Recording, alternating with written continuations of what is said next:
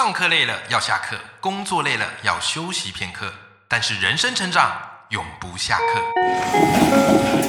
嗨，欢迎来到 Life 不下课，我是欧阳立中，每天陪你学习练功，一起玩出你我的理想生活。Hello，各位听众朋友，大家好，我是王立中，欢迎收听 Life 不下课，每天一集不下课，边休息你上进，累积你的复利成长。今天我们这个年初特辑系列哈，当然就是邀请到呃历来好我们这个重量级的来宾。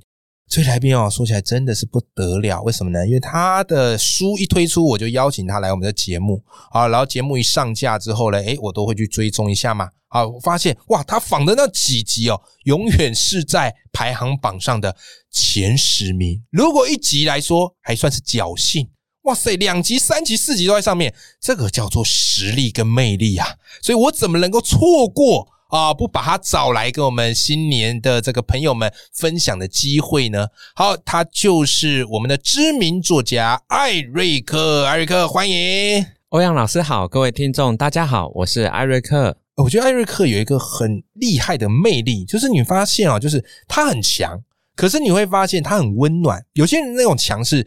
你会觉得很敬畏、很崇拜他，但会有距离感哦。然后或者是他跟你讲方法，你会觉得哎呦有点压力啊，不知道该怎么做，甚至会焦虑。可爱大的那种方法会让你觉得如沐春风哦，你会觉得哎，他可以做得到，我也许也是可以哦。这就是为什么爱大他推出的这个原力三部曲哦，内在原力啊，原力效应啊，好，还有他最新的这个书好，内在成就这么受到广大读者欢迎的原因。啊，这是我对爱大的一个侧面的观察。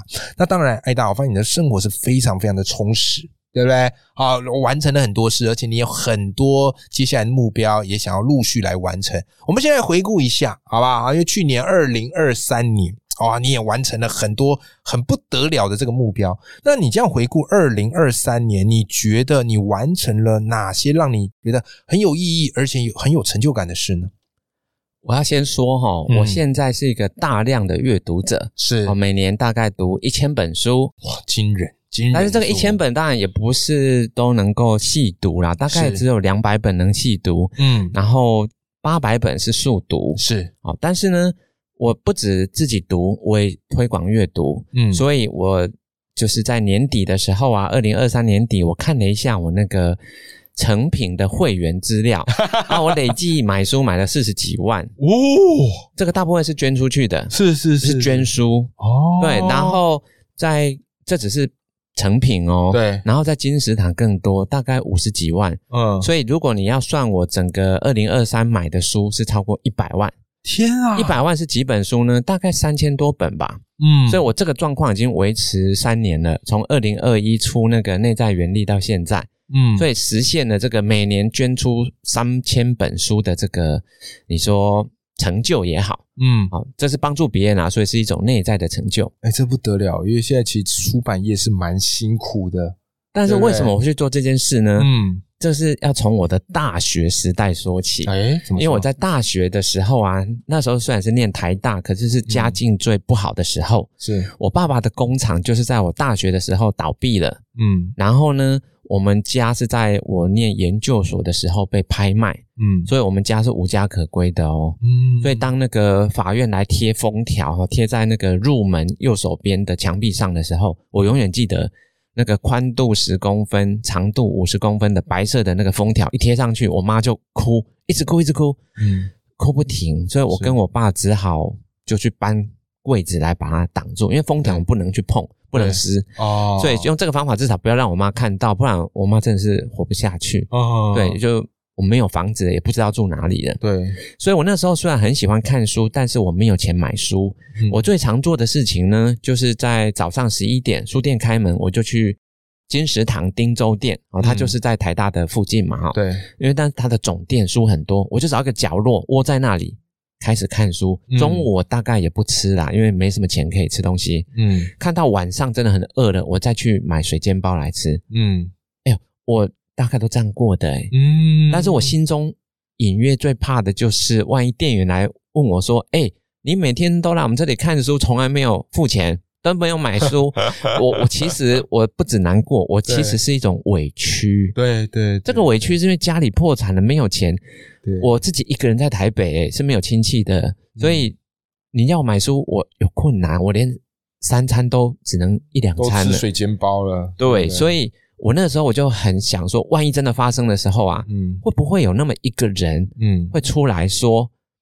他喜欢这本书，我买给他，我送他，你不要为难他。嗯，哎，如果这样一个人，我会很感激耶，在我最需要人家伸出援手的时候。对，可是当然这个事情都从来没发生了，所以我要感谢金石堂书店，从来没有把我赶赶出去。对对，所以如果后来啊，我有能力的，我就去成为那个人。嗯，我就去成为那个送书给。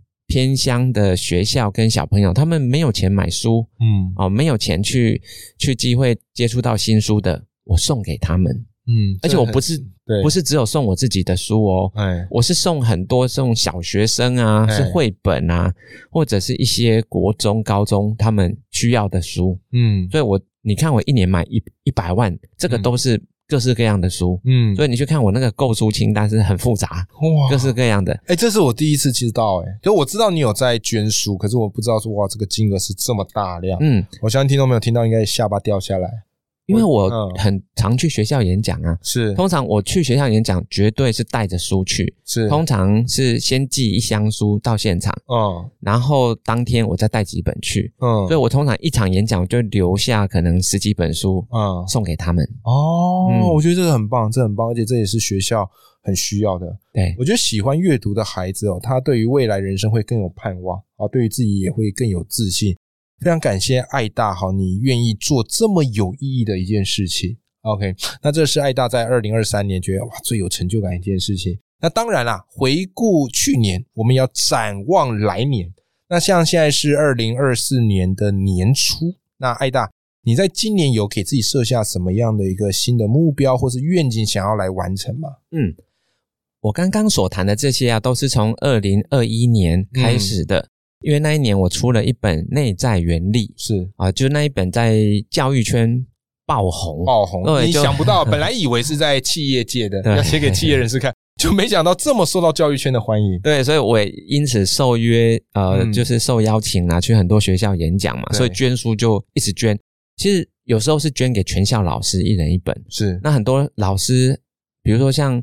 我捐个一个高中啊，他们我就问说，哎，老师有几位？我就兴冲冲的，他跟我说两百零五位。哇！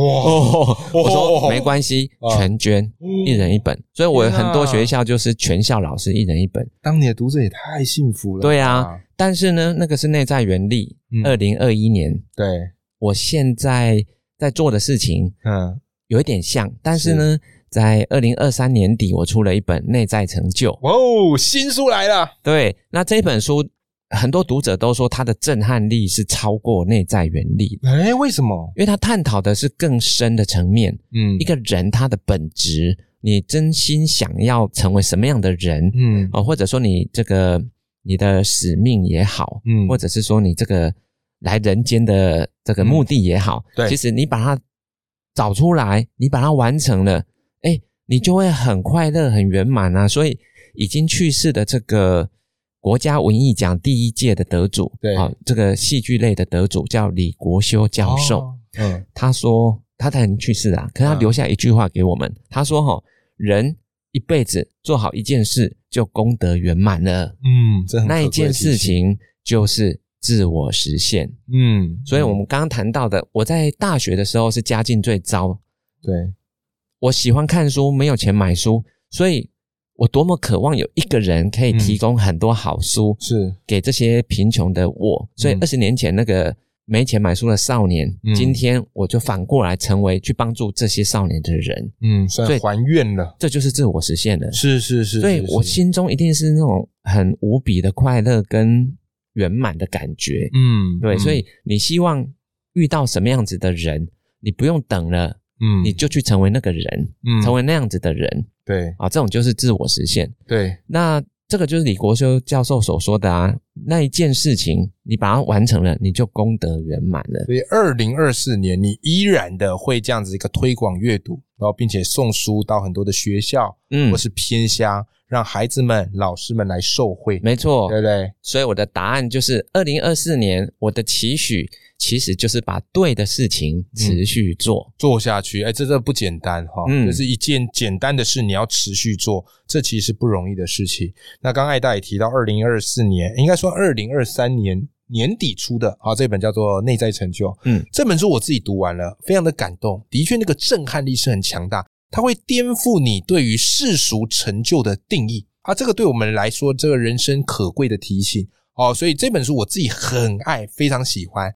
那当然啦，哈，这本书呢，哎，我也不会错过。我已经邀请爱大来节目上。哎，分享了四集啊，这个内在成就，到时候哈，过一阵子节目会播出，先让大家敬请期待一下，好吧？预告一下。好，那最后一个就是想特别请教爱大的，因为其实收听我们节目的听众朋友很多是上班族啊，也有很多是父母啊，或是社会的新鲜人，其实会听我们的节目的听众朋友水准素质都蛮高的，他们对自己都有些期许，可是我觉得对自己有期许的人，其实有时候过得会比较辛苦一点点。啊，因为他可能哎受到一些挫败啊，或者是遇到一些不如意的事情，比较容易会有点迷茫，或是陷入自我怀疑。我自己也经历过这样的一个过程，所以我做这一系列节目也有一个很重要原因嘛，啊，就是要再给听众朋友一些新的能量，哦，开启二零二四年这样的一个新的可能。所以艾瑞克，就是如果一个听众他今天有一些人生迷茫啊，或者是不知道该怎么办。